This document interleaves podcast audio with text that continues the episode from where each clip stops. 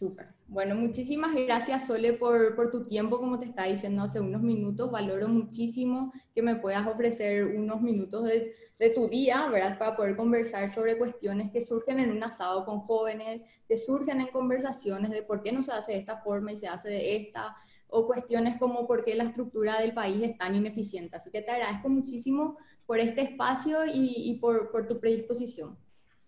Gracias a vos, Fío, y aliento a seguir con ese ímpetu que tenés. Muchísimas gracias. Bueno, Sole, primera ministra más joven del gabinete ejecutivo, lograste metas inimaginables dentro de la Senavitat. Es realmente hiciste nacer otra vez la Secretaría. Me gustaría que me cuentes un poco de tu trayectoria. ¿Qué camino seguiste para llegar hasta donde estás hoy? Mira, cuando a mí me hacen esa pregunta, yo siempre recurro a la famosa frase de Steve Jobs, que es mucho más fácil unir los puntos o conectar los puntos cuando uno mira para atrás. ¿verdad? ¿Y por qué digo esto? Porque a veces cuando, cuando yo comparto, digamos, mi experiencia, yo sé que es muy difícil cuando uno proyecta a dónde quiere llegar, ir, ir como dando esos pasos que te, que te guían en esa dirección, ¿verdad? Pero para mí de alguna manera es más fácil ahora, mirando para atrás, reconocer cuáles fueron esas decisiones mi vida que terminaron llevándome a la función pública, por más que cuando yo tenía tu edad o probablemente un poco antes, era una de las tantas jóvenes súper reacias a, a, mirar el sector público como un, como un lugar donde poder desarrollar mi carrera profesional. O sea, yo terminé, terminé el colegio, un colegio religioso en Las Teresas, donde sí teníamos mucha formación digamos, social. Entonces, de los 14, 15 años siempre estuve activando mucho en los, en los bañados y trabajando con, con los sectores más vulnerables del país. No tenía mucha idea de qué es lo que quería hacer al, al salir del colegio. Terminé eligiendo la carrera de ingeniería civil, motivada por una tapa de un diario de gran circulación en nuestro país que decía que Paraguay era el país más atrasado en kilómetros de rutas asfaltadas de, de todo el continente eso en ese momento me hizo eh, tomar la decisión de, seguir una carrera donde yo sentía que podía ser útil en un área que eh, hacían falta más profesionales. En ese momento yo pensé que iba a ser una ingeniera vial, al final terminé inclinándome hacia la especialización de las, de las construcciones civiles, pero lo que yo rescato fue como esa motivación inicial que a mí me, me llevó a, a iniciar esa etapa en mi vida, ¿verdad? De la carrera universitaria en la facultad. Bueno, fue, estudié en la Universidad Nacional de Asunción, una facultad con, en la Facultad de Ingeniería con, con muchísimos desafíos, eh, donde éramos muy pocas mujeres, entonces también desde, desde esa perspectiva era, era, era toda una tarea luchar contra esos estereotipos que estaban instalando, instalados que te decían que las mujeres no podíamos ser ingenieras. parecería ser que en, en, ese momento, al menos sé que Sé que en la última década hubo muchos avances, incluso la Facultad de Ingeniería tuvo una presidenta de centro ya mujer, pero en ese entonces que ingresamos ocho mujeres y 100 hombres, estaba muy instalada la idea de que las mujeres teníamos que ser arquitectas y no ingenieras. Toda mi carrera universitaria fue como, como una convivencia con, con esa dualidad propia que yo sentía que, que tenía, ¿verdad? Por un lado, esa facilidad y esa pasión por las por las matemáticas y las físicas, pero una vocación por lo social que, que sentí desde muy chica que, que iba creciendo, al, menos en mi, en, mi, proyecto de vida, ¿verdad? Entonces siempre traté de buscar en esos cinco años hacer algo que pueda, que pueda vincular mi carrera profesional con la realidad social del país. Siempre fui muy crítica incluso de la universidad como sector por estar muy desconectada de las realidades sociales, políticas, económicas del Paraguay, ¿verdad? Yo soñaba con una universidad que en vez de estar resolviendo problemas de libros se ponga a resolver problemas reales que existen en nuestro país, ¿verdad? Eh, no problemas supuestos, eh, teóricos. Cuando uno salía del campus de San Lorenzo y nos encontrábamos con una ciudad que no tenía tratamiento de agua, que no tenía sistema alcantarillado, que no tenía desagüe pluvial, ¿verdad? Yo decía, ¿por qué nos estamos inventando problemas cuando los problemas están en, enfrente de nuestras narices. Y, mm, y bueno, terminé la, la, universidad y así me fui involucrando bastante con, con muchas actividades, de hecho, en, no sé qué tanto profundizar ¿verdad? los diferentes pasos, pero yo salgo del, del, de, de, de, la facultad y comienzo a trabajar en el sector privado, en una constructora.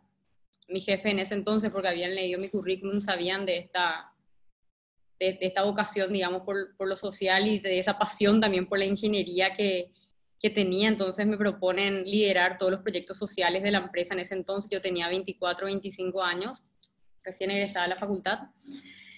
Y, y tuve a mi cargo la construcción de 15 escuelas en las zonas rurales del país, específicamente en los asentamientos campesinos de Concepción y San Pedro, que se llaman Arroyito y Naranjito. Muchas veces no son recordados por cosas muy positivas, pero, pero bueno, en, en, en, su, en, su núcleo habían tantas potencialidades que yo siento que crecí como en ese tiempo, digamos, trabajando como ingeniera construyendo estas escuelas rurales, conocí mucho más del, del, Paraguay que lo que pude haber conocido en las aulas. Me enseñaron mucho más desde la comunidad educativa sobre la realidad social y económica del Paraguay que lo que pude haber leído en los diarios. Y, y, esa decisión no fue fácil en su momento porque también era algo completamente fuera de lo tradicional, O sea, era era un conflicto interno en mi familia por, por, los temas de seguridad. Yo tenía que viajar, quedarme a dormir en, en estos asentamientos campesinos, dirigir la obra, manejar, manejar el, al, al, a todo el personal que, estaba, que tenía, digamos, a su cargo, que esos planos se transformen en mejores lugares para que los niños puedan en, llevar adelante sus estudios. Y también me permitió conectarme con, con, con con toda esa realidad rural que a veces los asuncenos o los, los capitalinos, los que estamos en el departamento central, ¿verdad? nos encontramos un poco desconectados. Ese Paraguay rural profundo que está marcado por el aislamiento, la soledad, eh, la ausencia de políticas de Estado, eh, y conectarme así con, con un sector demasiado importante para el desarrollo de nuestro país. En, eh, justo un poco, justo digamos, en, en ese interín, yo comienzo a activar como voluntaria en la organización Un Techo para mi país. De hecho, bueno, eh, pasé mis, mis vacaciones de verano y de invierno trabajando como voluntaria en Chile antes que Techo llegue aquí. Y después con un grupo de jóvenes, bueno, nos tocó hacer realidad la, la apertura de la organización acá en Paraguay y, y lideré esa, en, el, digamos, Techo desde el año 2000, 2009 hasta el año 2013, ¿verdad? Y Techo de nuevo, ¿verdad? En ese interín, entre, entre el trabajo en la constructora y el, y el, inicio del trabajo en techo, estuve un año viviendo en, en, España, en Europa, estuve estudiando gerenciamiento de proyectos de construcción en ese momento. Y, y con techo empieza una etapa nueva en mi vida de nuevo, ¿verdad? una etapa que, que, que, estuvo, que estuvo muy marcada por, por el entusiasmo, la inspiración y la motivación que, que a mí me dan miles de los jóvenes con los que me tocó trabajar durante esos años en nuestro país y también de toda la región latinoamericana, porque la realidad de los asentamientos, de la pobreza, de la exclusión social, que eran un poco las problemáticas que, que Techo afrontaba, no son únicas de Paraguay, lastimosamente se replican en la región. Y fue demasiado mágico, si puedo encontrar una palabra, eh, poder eh, encontrarnos y trabajar en conjunto los jóvenes de todo el país con una única causa en común, que es la que nos motivaba, que era el sueño de acabar con la pobreza en el Paraguay. Era como que todas las otras diferencias eran, eran mínimas, De dónde veníamos, de qué club de fútbol éramos, de qué partido, si éramos independientes, sino como que eso estaba, eso, eso no se discutía, lo que nos unía era eh, ese afán de, de, construir un Paraguay con, con oportunidades para todos. Y después de Techo estuve un tiempo también en Washington, en Estados Unidos, unos cuatro meses, en, estudiando y regreso ya, y, allá al regresar eh, recibo la propuesta de ingresar a la función pública, ¿verdad? Eh, que fue otro siguiente desafío, digamos, en mi vida, porque por esto que te contaba al inicio, ¿verdad? Yo siempre veía el sector público como, como un sector, o sea, alejado, cerrado, oscuro, eh, jamás me había planteado la posibilidad de hacer cambios ahí, desconocía, yo vengo de una familia que no, que no, que, que, nunca trabajó para el sector público, digamos, mi papá y mi mamá siempre trabajaron en el sector privado, entonces era un mundo desconocido, totalmente desconocido para mí. Y, y ese fue, digamos, mi, mi trayectoria mi camino antes de llegar al, a la Secretaría Nacional de Vivienda. Y como te decía, si, al mirar para atrás, si en todas esas decisiones que yo tomé, ¿verdad? De, trabajar en las zonas rurales del Paraguay, de, de trabajar en, en, techo, de vincularme desde la sociedad civil mucho más a las, a las políticas de Estado, probablemente eh, yo no hubiera, no hubiera decidido aceptar el, el desafío de, de, trabajar para la función pública, ¿verdad? Y sobre todo considerando que nadie me recomendó que, lo, que, que acepte, ¿verdad? Ni una sola persona. Digo, ya mi familia, mis amigos, mis colegas, mis mentores, todos me decían que, que era imposible cambiar las cosas en la función pública, que me mantenga en mi zona de confort, que siga haciendo lo que estaba haciendo desde, desde otros sectores. Pero, pero bueno, todo este camino que te conté fue lo que me impulsó a, a tratar de cambiar las cosas y al menos intentar, bueno, estoy convencida que finalmente, o sea, si no intentamos las cosas, nunca vamos a saber si no nos ponemos a prueba si es que tenemos la capacidad o no de hacer algo. Y esa es la historia hasta, hasta, hasta ese día, eh, primero de octubre del 2014 en la Senavitat. Buenísimo, Sole. Y mira, rescato la parte, bueno, realmente todo lo que mencionabas es de gran interés y resalto la parte en donde mencionabas que, bueno, como joven ves al sector público o involucrarte en el gobierno como algo oscuro, ¿verdad? Algo difícil de cambiar, entras ante una estructura sólida, corrupta, ineficiente, que bueno, el esfuerzo de una persona honesta y transparente de repente no puede cambiar esa realidad y son paradigmas que uno va escuchando a lo largo de un crecimiento, ¿verdad? Son cuestiones de que vas a manchar sí o sí tu, imagen personal, ¿verdad? No te metas en eso, es algo sumamente dañino, ¿verdad? Muchos, muchos comentan, ¿verdad? Entonces, ahí es donde resaltan todas las personas con las cuales conversé y también en, dentro de las conversaciones de los jóvenes o cualquier tipo de persona, la, la institucionalidad que existe dentro del país, ¿verdad? Hoy tenemos em, procesos sumamente ineficientes, políticas públicas que de repente tapan la parte superficial pero no van en las raíces, ¿verdad? y cuestiones que uno, que uno como joven o que uno como persona va viendo y cómo, cómo, cómo no se avanzan en ciertos temas, ¿verdad? Y es donde me gustaría preguntarte, bueno, entraste en el 2014, eh, en el 2014 a la Senavitat, a la Secretaría, ¿con qué tipo de institución te encontraste? ¿Te encontraste contra esa estructura ineficiente, corrupta, difícil de manejar? ¿Cuál fue tu, tu, primera impresión y luego cómo, cómo, cómo te desarrollaste dentro de la Secretaría? Esa es una muy buena pregunta. ¿Por qué? Porque, porque tiene dos caminos, digamos, de, de respuesta. ¿verdad? Yo puedo agarrar y centrarme en todo eso negativo que encontramos, que sin duda era síntoma de toda esa debilidad que, que era existente en esa institución del Estado en ese momento, y hacer catarsis incluso contigo, acerca de todos los casos de corrupción que identificamos, los programas que no existían, eh, las debilidades administrativas que, que estaban instaladas, etc. Pero yo siempre prefiero elegir el camino y responder a esa pregunta que me encontré con muchísimas oportunidades para hacer las cosas. Esa fue mi primera impresión de los primeros meses en la Senavitat. Dije, o sea, estos espacios están acá, estos espacios están para, para ser ocupados, pero no hay nadie que, que, finalmente tome la decisión, tenga el coraje, o no existen los caminos también, porque hay que decir que a veces, muchas veces nuestras élites políticas son las que impiden que, que también los jóvenes vayan accediendo a más posiciones de toma de decisión en el sector público. Pero básicamente me encontré con, con, con, con eso, ¿verdad? O sea, choqué contra la estructura, claro que sí, ¿verdad? en el sentido de que, de que las cosas, yo no estaba entrando a una institución con ISO 9000, con un sistema de calidad y con proceso y procedimiento instalados, había que construir absolutamente todo desde cero, todo desde cero. Pero eso yo desde el día número uno lo vi como una oportunidad para poder innovar, para usar la creatividad, para poder promover los cambios, para instalar esos, en, esos procesos y esos procedimientos que la institución necesitaba para resolver el problema de la gente en cuanto a vivienda y acercar los recursos públicos transformados en mejores oportunidades de, de vivienda a las familias de nuestro país.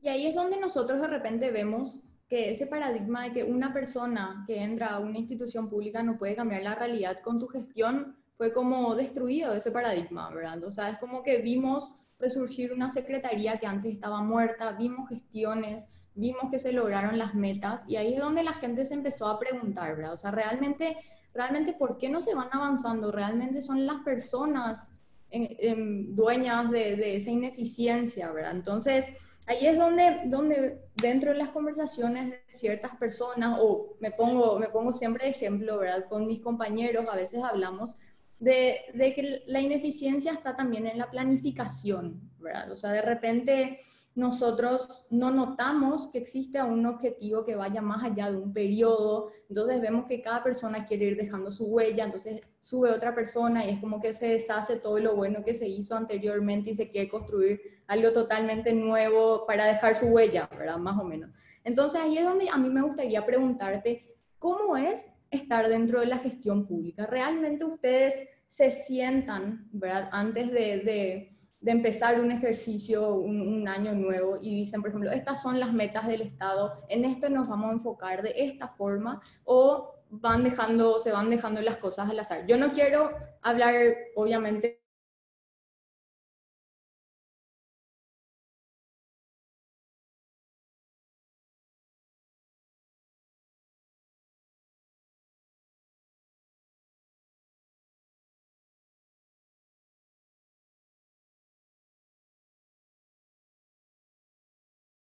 es más bien ir apagando los incendios que surgen en el día a día.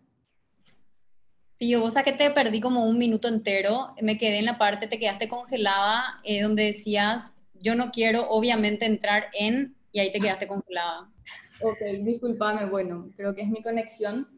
Realmente yo no quiero entrar a cuestionar cómo, cómo ciertas personas van manejando su rol dentro de las instituciones, ¿verdad? Pero doy un poco más de contexto en lo que es cómo se manejan las instituciones, cómo es lo que quiero saber. Dentro del sector privado, uno escucha mucho que para el manejo de una empresa privada tenés que trazarse, trazarte objetivos anuales, semestrales, trimestrales, mensuales, y así ir conquistando poco a poco esos objetivos o esas metas trazadas como una organización. ¿Cómo se maneja el Estado? ¿Realmente tienen una meta y, y dicen, bueno, a esto nos vamos a enfocar y esto vamos a hacer? O simplemente es ir apagando los incendios o las urgencias que surgen en el día a día. Voy a transmitirte ahí mi experiencia particular y aprovechar para contarte también cómo nosotros hicimos que esta máquina comience a andar, ¿verdad? Porque creo que con esta experiencia puedo responder en gran parte a, tus preguntas. Primero sobre lo que decías al inicio de que, de que de que los, liderazgos para algunas personas no son, no son importantes, ¿verdad? O sea, haciendo referencia a que, a que a veces excusamos, digamos, a algunas autoridades o a personas en posición de decisión como que no pueden ellos solos hacer todo, ¿verdad? Yo coincido con eso en el sentido de que, de que tener, digamos, liderazgos positivos y buenos no es suficiente, en el sentido de que uno necesita también en ese batallón, digamos, esos ese grupo de personas que estén alineados al propósito que tienen las personas que están liderando una institución o una organización. Y eso para nosotros fue demasiado importante desde el día número uno. Trabajar con las personas internamente para identificar aquellos funcionarios que tenían alineados el propósito y la misión con el propósito y la misión de la institución. Y entonces ahí fuimos reconociendo, identificando a gente súper talentosa, ¿verdad? Que a veces están metidos en la misma bolsa, que a veces son relegados por las administraciones de turno, que a veces están escondidos en los rincones de nuestras instituciones públicas, pero que son esos, esos hombres y mujeres eh, valientes que están todos los días luchando contra estas estructuras, ¿verdad? ¿Por qué? Porque su, su historia de vida es la historia de vida de un funcionario público que, que lucha, digamos, contra el sistema que, que, se refleja en mayor medida, ¿verdad? Y el que todos reconocemos como ineficiente, etcétera, desde la ciudadanía. Y eso para nosotros fue fundamental y yo siempre le decía a los funcionarios públicos, ¿verdad? Yo llegué y el primer día le mandé un correo electrónico a los 700 funcionarios de, la institución. Y les dije que yo venía a sumarme como una funcionaria pública más y que si la Senaditad iba a salir adelante, iba a salir adelante con el esfuerzo de absolutamente todos y que yo me comprometí a trabajar incansablemente para hacer que, nuestra institución, para que la Senavitad, sea la institución más reconocida y confiable de todo el aparato estatal. Eso le dije en el día número uno. Recibí como 300 o 400 respuestas de correo donde absolutamente todos los funcionarios me decían que nunca habían recibido en su vida un correo electrónico de un ministro o una ministra. De esos 300, 400, no sé, me habrán pedido audiencia, una reunión, unos 100, 150, que en los siguientes tres meses yo fui calendarizando, ¿verdad? me quedaba, qué sé yo, fuera hora, pero para escucharle a todos los funcionarios, que era demasiado importante para construir ese sentido de equipo, ¿verdad? que a veces se pierde en la función pública decir, para, para, para esto estamos acá, esto es lo que tenemos que hacer y en esta dirección tenemos que caminar. ¿Por qué? Porque la cultura y la naturaleza propia de la función pública es demasiado vertical, ¿verdad? a diferencia de, por ejemplo, que sería el lado opuesto, el sector de la sociedad civil, que era el sector de donde yo venía. ¿verdad? Yo venía de, una, de un sector donde la cultura es horizontal en, por naturaleza y saltea una estructura extremadamente verticalista y jerárquica. Entonces yo traté de hackear ese sistema, digamos, de romper con esa lógica de funcionamiento para lograr que aquellos funcionarios que querían un país mejor, que querían una institución mejor, bueno, se suban al barco, estiren el carro en el mismo sentido, ¿verdad? Y así comenzamos a trabajar desde el día número uno. Por supuesto que, eh, que lo primero que hicimos fue un plan estratégico institucional para identificar las debilidades, para establecer las metas. Yo creo que, que tener metas concretas es demasiado importante en, en cualquier tipo de organización e institución, ¿verdad? porque es tu, es tu norte. ¿verdad? Eh, nosotros nos habíamos puesto la, la, primera meta de entregar más de 10.000 viviendas en ese primer año, ¿verdad? que era una, una meta súper ambiciosa, que la gente se burlaba cuando yo decía esto públicamente. Eh, los gremios de la construcción, en los medios de comunicación, decían que el gobierno no iba a poder entregar más de 3.000 viviendas en todo el periodo de gobierno. Incluso los funcionarios internamente tenían miedo, ¿verdad? Me pedían audiencia y me decían, ministra, esto es imposible, esto es, esto es imposible que logremos. Y finalmente eh, terminamos no solamente entregando 10.000, sino que 20.000, 30.000 viviendas y administramos una cartera de 37.000, ¿verdad? Que, que, era algo completamente eh, inesperado e impredecible. Pero esas metas ambiciosas son las que te obligan a pensar a la inversa, en el sentido de, de no pensar qué es lo que vos podés hacer con los recursos que hoy tenés, sino que pensar lo que querés hacer y trabajar para generar las condiciones y los recursos que necesitas para lograr esa, esos objetivos. Totalmente. Y nosotros planteamos esa estrategia ahí adentro. Buenísimo, Sole. Solamente para indagar un poco más, eso fue todo motus propio, ¿verdad? Nada de, de, de, una dirección de arriba en donde te digo, mira, Sole, esto, esto puedes hacer, o literalmente te fuiste a la institución, te encontraste con esa estructura y dijiste, bueno, vamos a cambiar estas cosas que son las que mencionabas ahora. No, eso fue, eso fue 100%, mucho mi experiencia en Techo a mí me ayudó porque nosotros en Techo, o sea, Techo Paraguay también llegó a ser el país que más construía per cápita en toda América Latina y el Caribe. Buenísimo. Y era una cultura que estaba muy, muy, muy arraigada en, en Techo como organización, ¿verdad? Entonces, o sea, a ver, obviamente vivienda era una prioridad de la administración de gobierno en ese entonces, ¿verdad? pero todo el gerenciamiento y la gestión fue estrategia desarrollada por el equipo que estaba ahí, ahí en Senavitat, ¿verdad? Fue fue, fue un poco de visión en ese sentido y, y de apostar por, por, por, algunas tácticas un poco diferentes a lo que uno encuentra normalmente en la función pública. Super.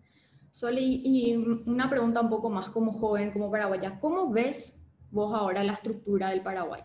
¿Cómo ves ya, ya, ya entendimos un poco tu visión de la Cenavitat, pero ¿cómo pueden tomar las otras instituciones públicas como ejemplo la gestión que tuviste e implementar? ¿Cómo vos ves la estructura de, de hoy en día? O sea, yo tengo como varias reflexiones ahí, porque también yo hoy en día me pregunto cuántos los cambios que nosotros promovimos hoy siguen vigentes, ¿verdad? Yo creo que muchas cosas sí están instaladas y es, impo es imposible que retrocedan, pero probablemente hay otros puntos que sí tuvieron un, re, un, retroceso en cuanto a la gestión, digamos, institucional, ¿verdad? Porque necesitaríamos mucho más de una hora para que yo te cuente toda la estrategia, por ejemplo, que desarrollamos ese primer año, que, que para mí fue clave, ¿verdad? La organización de los recursos humanos, del talento humano de, la Senaditad para que nosotros logremos dar ese primer salto. Y a, partir de que cumplimos ese, e, e, esa primera meta, dimos ese primer salto, ya había más confianza, ya había, em, ya había más convicción, ya había más esmero y entusiasmo también en seguir avanzando y después ya es una bola de nieve que va creciendo y creciendo. Yo en términos, digamos, generales, a las instituciones, yo creo que en, hay, mucha, hay mucha heterogeneidad todavía en, si uno mira el aparato estatal y analiza todas las instituciones públicas, ¿verdad? Y con eso digo que hay muchas islas, ¿verdad? Hay algunas instituciones que por momentos funcionan mejor que otras, hay algunas que recibieron en su momento, eh, no sé, mucha cooperación de, de organismos multilaterales o, de organizaciones internacionales que lograron, lograron fortalecerse, fortalecerse, como el caso del, Ministerio de Hacienda, el Banco Central, incluso de, la Secretaría de la Función Pública en su momento, cuando fue la reforma del servicio civil. Eh, la STP siempre fue una isla también técnica, profesionalizada eh, dentro del, aparato estatal, y después tener los grandes monstruos, digamos, que, que necesitan reformas, que son además súper relevantes para el desarrollo del país, que necesitan reformas en serio, ¿verdad? Que, como educación, salud, obras públicas. Pero eso, digamos, los ministerios son tan grandes que incluso dentro de su propia estructura, y al MAC ni le nombro, porque el MAC me parece que está en otra categoría, luego mucho más debilitada que estos otros tres, ¿verdad? creo que tienen pequeñas islas dentro, ¿verdad? Pero no hay una cultura generalizada de, de no sé, de, de, eficiencia, de, de, productividad, de rendimiento, de entregarle a la ciudadanía lo máximo que pueden, porque eso es lo que corresponde cuando uno es servidor público. Entonces, creo que, em, que, que, ahí hacen falta todavía algunos cambios más generales.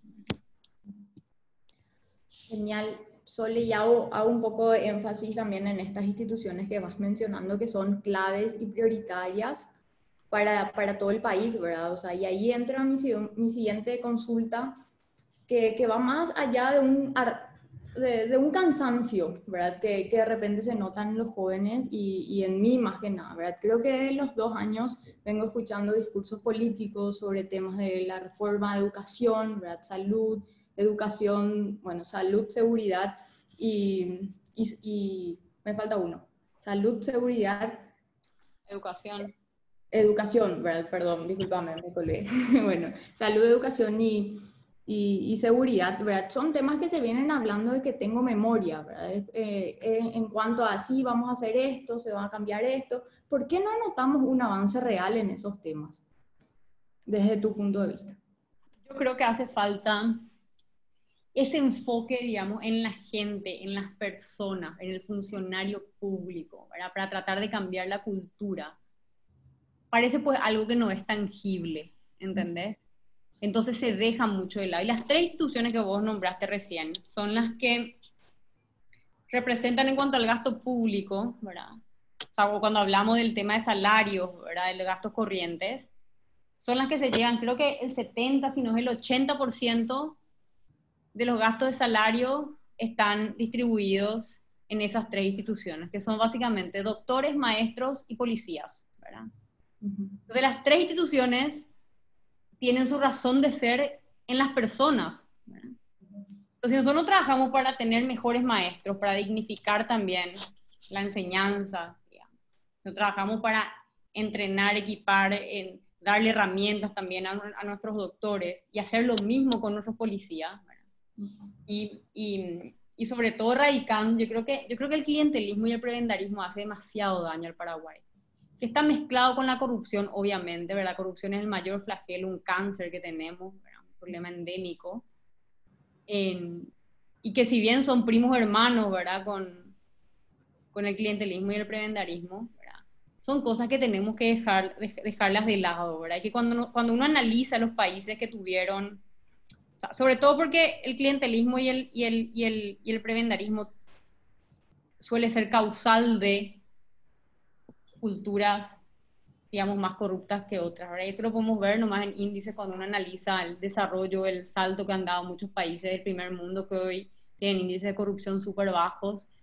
y que eso se correlaciona con, con la reforma del servicio civil, logrando que exista independencia de la burocracia estatal, del poder político. Y eso hace falta en Paraguay. En el Paraguay seguimos, en Paraguay hay una mezcla, ¿verdad? Porque se dan las dos cosas con la ley 1626, con los esfuerzos que han hecho los sucesivos gobiernos que no fueron suficientes. Hay muchísimos funcionarios públicos súper talentosos que entraron por sus méritos, que no le deben en el cargo absolutamente a nadie, pero están conviviendo en un ambiente donde están también los otros funcionarios que están ahí porque le llevó su padrino, porque era vecino un político, porque no tiene los méritos, etcétera, ¿verdad? Y esos dos mundos que conviven son los que generan una tensión hoy en día en la función pública. O sea, solo le podríamos llegar a decir que los partidos políticos o la calidad de nuestros políticos son la principal traba para el desarrollo real del país. Yo creo que, yo creo que hay una, sí, o sea, hay una responsabilidad em, enorme que tienen, que tiene nuestra clase política. A mí no me gusta nomás hablar en, en, términos de generalizaciones, porque creo que uno comete ahí injusticias, digamos, con, hay políticos que en serio la están remando para que el sistema cambie y los hay en todos los partidos políticos, ¿verdad? Pero quizá en general, o sea, las élites hoy políticas, que son las que toman, entendiendo élites como aquellas que toman las decisiones y que tienen capacidad de cambiar el curso de acción, ¿verdad? No, no estamos hablando de élite relacionado al poder adquisitivo ni cuánto dinero uno tiene, sino que a la posición de poder que uno está asumiendo. Yo siento que sí, hoy, por lo menos, los partidos principales no están entendiendo, no están sabiendo leerle a la ciudadanía en, en este descontento que hay, este, este hartazgo, ese cansancio de ver instituciones que no están respondiendo al nivel que deberían responder. Y hoy en día estamos, bueno, están las conversaciones de la mayoría de las personas y los ciudadanos el tema de la reforma del Estado, tomando en consideración lo que mencionabas en la charla con el Club de Emprendedores, que no solamente tenemos que basarnos en una reforma administrativa, sino también en una reforma política, y en una reforma judicial. ¿Cómo vos ves que se están avanzando en los temas? ¿Vos crees que realmente esta crisis sanitaria, económica, humanitaria puede actuar como un punto de inflexión hacia el camino, hacia el, hacia el, hacia el Paraguay que soñamos o es meramente música para los oídos de los ciudadanos por parte de los políticos? a mí me gustaría que sea así, ¿verdad? Porque digo, si una pandemia no va a sacudirnos lo suficiente a toda la ciudadanía para ejercer la presión que se necesita para lograr esos cambios de fondo que, que requiere el Paraguay. Entonces, cuando ya podemos resignarnos nomás todos y eso no pasa, ¿verdad? Entonces, mi anhelo, digamos, mis fichas eh, están puestas ahí, ¿verdad? Y me encantaría que eso pase. Ahora, esa reforma del Estado no va a venir, no va a venir de la clase política, La clase política tiene que acompañar, pero eso tiene que partir de una ciudadanía informada, eh, que participa, que, que, dialoga, que aprende lo que es dialogar también entre los diferentes sectores, ¿verdad? Porque a veces parece que nos enfocamos mucho más en la diferencia que tenemos y eso nos debilita demasiado cuando hablamos de estos cambios sustanciales que tenemos, que ya no podemos seguir postergando en, en, en nuestro país, ¿verdad? Y cuando digo que esto no va a venir, digamos, del sector político, me refiero a esa invitación que habían hecho, lo que vimos en la televisión de, de invitación del Banco Central y tal. O sea, son reformas, son las clásicas reformas que siempre se hacen. O sea, cada gobierno impulsa una serie de reformas pequeñas, que pueden ser importantes en, en, en diferentes áreas temáticas, digamos, que hacen a nuestra realidad. Pero la reforma del Estado, la, la, la, la reforma integral, digamos, que necesitamos, eh, va mucho más allá, mucho más allá de eso, mucho más allá de lo que de los cambios que puedan, se puedan estar impulsando desde el Ministerio de Hacienda, que se puedan estar impulsando desde el, desde el partido político de gobierno, etcétera, ¿verdad?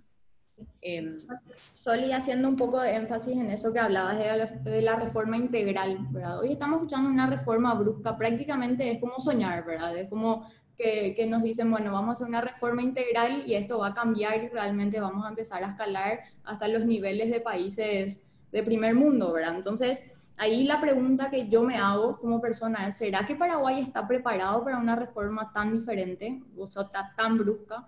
Lo que de repente vemos en, Capital, como vos mencionabas al comienzo, es como una burbuja, ¿verdad? Hoy mi grupo social o, las personas con las cuales yo comparto, sí tenemos un, una cierta, un harto, todos ya estamos hartos, ¿verdad? De, del manejo de hoy en día, ¿verdad? Pero saliendo un poco más allá, vemos las cuestiones de asistencialismo que vos mencionabas. ¿Será que las personas realmente quieren un cambio?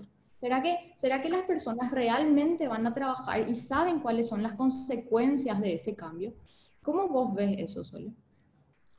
Bueno, tu pregunta va un poco, o sea, una pregunta que no, que no tiene una respuesta clara ahora, en el sentido de que, de que yo, o sea, yo a veces también me preguntaba eso cuando me enfrentaba, no sé, a muchísimas barreras que, que yo iba, iba, iba sintiendo en, en, medio, digamos, de la gestión de la Senadita. Y cosas que eran súper injustas. Yo, las pocas veces que, las dos o tres veces que en serio sentí y tuve ganas de tirar la toalla, fueron así momentos que yo dije, me, me, me vencí, ¿verdad? Yo creo, yo, yo soy una persona que, que, trata de alimentar muchísimo la, la, esperanza, ¿verdad? Porque yo creo que mientras la esperanza esté viva, ese es el motor que nos impulsa a seguir peleando por un ideal que, que podamos tener, ¿verdad? Y como te digo, estos dos o tres momentos que yo en serio me desperté y dije, estoy de balde en este lugar, Paraguay no quiere cambiar, me estoy esforzando al pedo, ¿verdad? Yo hasta acá llegué y tiro la toalla. Y después rápidamente como que me reconectaba con, con, con, con, mi propósito, con la misión, con lo que me llevó, digamos, a estar ahí. Dije, no, solo, o sea, si vos tirás la toalla, si vos te rendís, finalmente estás dejando que el sistema de siempre, de siempre gane, ¿verdad? Y esta no es una carrera de, de velocidad, es una carrera de resistencia. Y, y, les, y, trataba de transmitirle eso, eso a mi equipo también constantemente, ¿verdad? Es decir, si es que si nosotros no aguantamos, ¿verdad? si no resistimos, si no, si no construimos esa resiliencia que necesitamos para levantarnos en los momentos difíciles, entonces finalmente a quién le vamos a exigir que cambien las cosas si nosotros no tenemos la, la capacidad de quedarnos en pie y de, y de si hay que recibir, digamos, golpes por hacer las cosas correctas, entender de que de que ese es el mejor indicativo que estás por el camino correcto, ¿verdad? Porque, digamos, si las cosas están tan mal y uno está luchando contra las cosas que están mal y nadie te, te pelea de vuelta, entonces, la verdad, probablemente no estás haciendo lo suficiente, ¿verdad? Entonces, yo creo que no, no hay que caer como en ese, en ese cinismo, ¿verdad? De creer de que, de que la gente no quiere algo mejor, ¿verdad? Hay, hay muchísimos ciudadanos, yo estoy convencida que son, que somos la mayoría. Los que, los que realmente queremos un mejor país, ¿verdad? Lo que, y lo que, lo que estamos también dispuestos a dar y entregar lo que sea necesario para que ese futuro se construya. Hacen más ruido nomás las otras voces, ¿verdad? Es como que, yo te pongo otro ejemplo, ¿verdad? El, el, emblemático caso de, digamos, del barrio San Francisco. Yo hasta ahora no entiendo por qué solamente lo que se cuenta del barrio San Francisco son las cosas malas, ¿verdad? cuando de las 4.000 personas que viven ahí hay historias demasiado positivas, ¿verdad? Pero lo único que la gente recuerda es cuando, no sé, salen las noticias, una pelea entre la mamá y un chico y no sé qué en la calle y se tiraron de los pelos.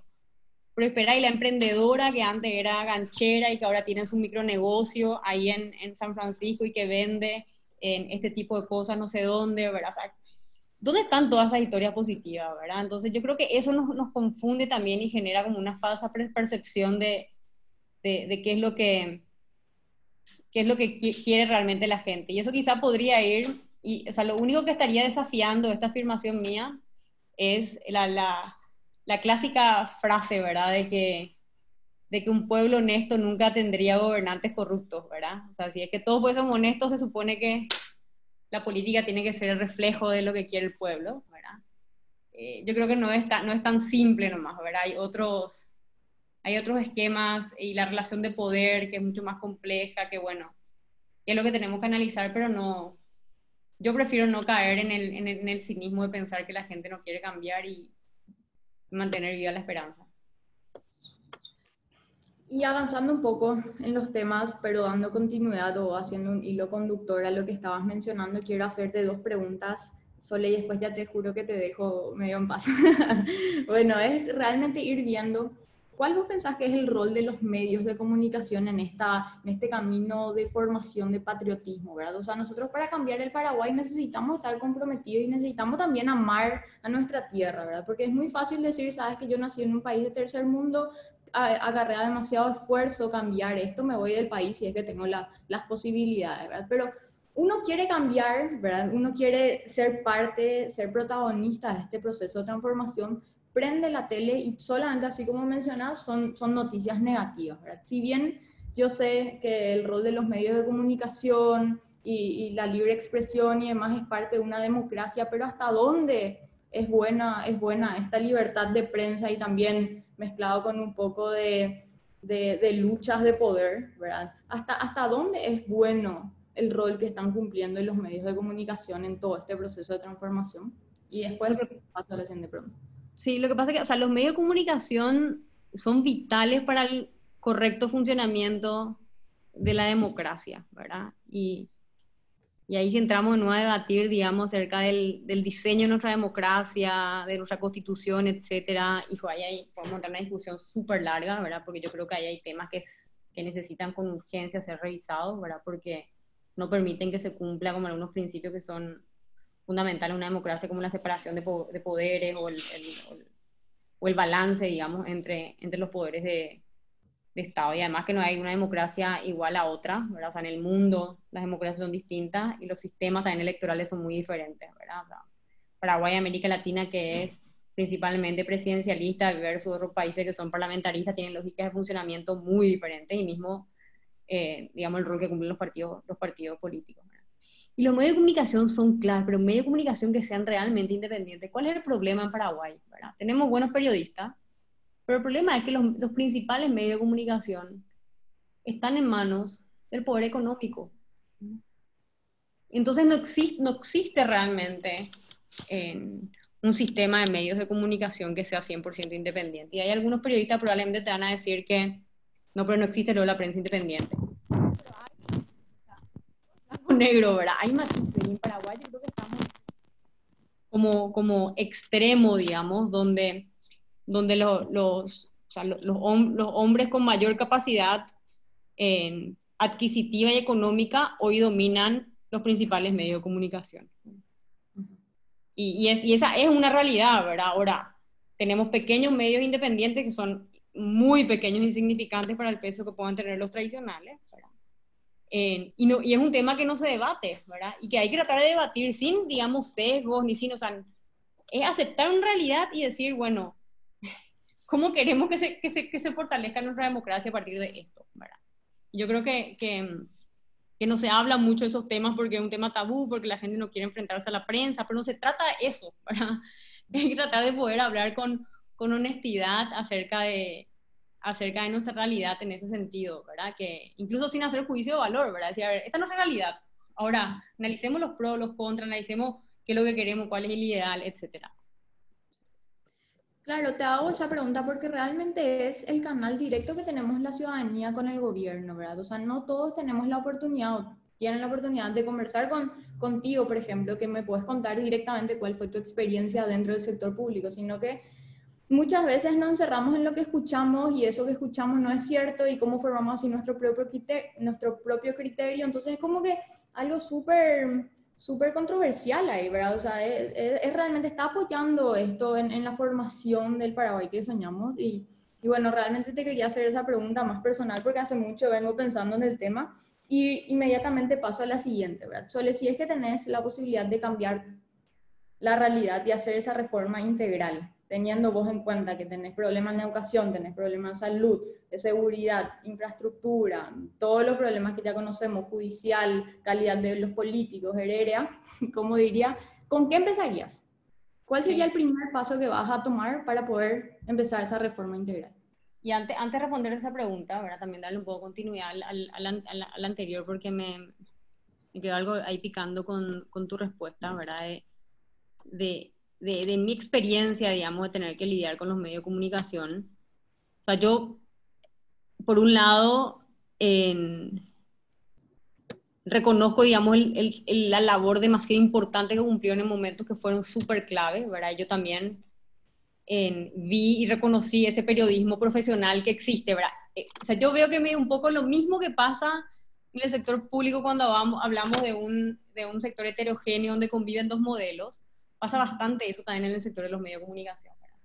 Y al mismo tiempo que me pasó eso, ¿verdad? Que fueron, digamos, claves para que nosotros podamos luchar contra la corrupción, los casos que habíamos denunciado, que habíamos, que habíamos, que habíamos denunciado, la cámara oculta que hicimos, o sea, si los medios de comunicación no estaban ahí con nosotros, era, iba a ser muy difícil poder eh, mover para adelante las denuncias penales, en conseguir las destituciones de los funcionarios y lograr, lograr toda esa limpieza, en el buen sentido de la palabra, ¿verdad? De esas prácticas corruptas dentro del, de la institución, ¿verdad? Pero también me tocó enfrentar algunos medios de comunicación, no fueron todos, ¿verdad? Y medios que publicaron directamente noticias falsas en, en, en tapa, un diario.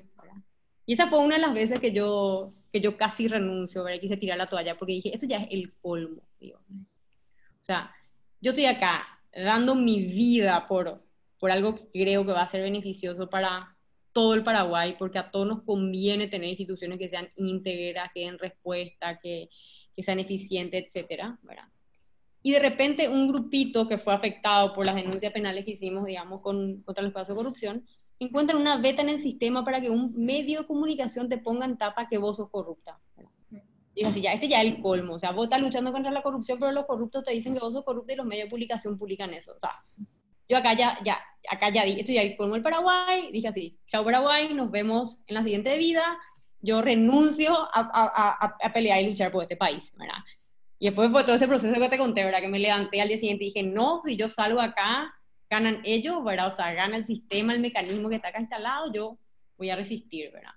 Y me tocó eso, y es, o sea, yo, en cualquier país serio además, eso podría ser como una, no sé, una demanda, lo que fuera, porque era matemático el problema, ¿verdad? No es que ni siquiera era una suposición ni un documento falso, era así matemático el problema.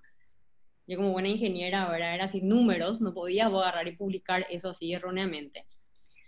Que hoy ya nadie, digamos, nadie, nadie, que, nadie más ni se acuerda de esa noticia, porque además nosotros hicimos una declaración después de vuelta, la gente además, yo creo que al final reconocía y valoraba también lo que estábamos haciendo, y bueno, como una suerte de confianza que uno construye también con el público en general, que trasciende eh, estos pequeños episodios que uno pueda vivir. Pero eran un, eran un dolor de cabeza, era una pérdida de tiempo, era ese cuestionarte esto mismo que vos decís, ¿verdad?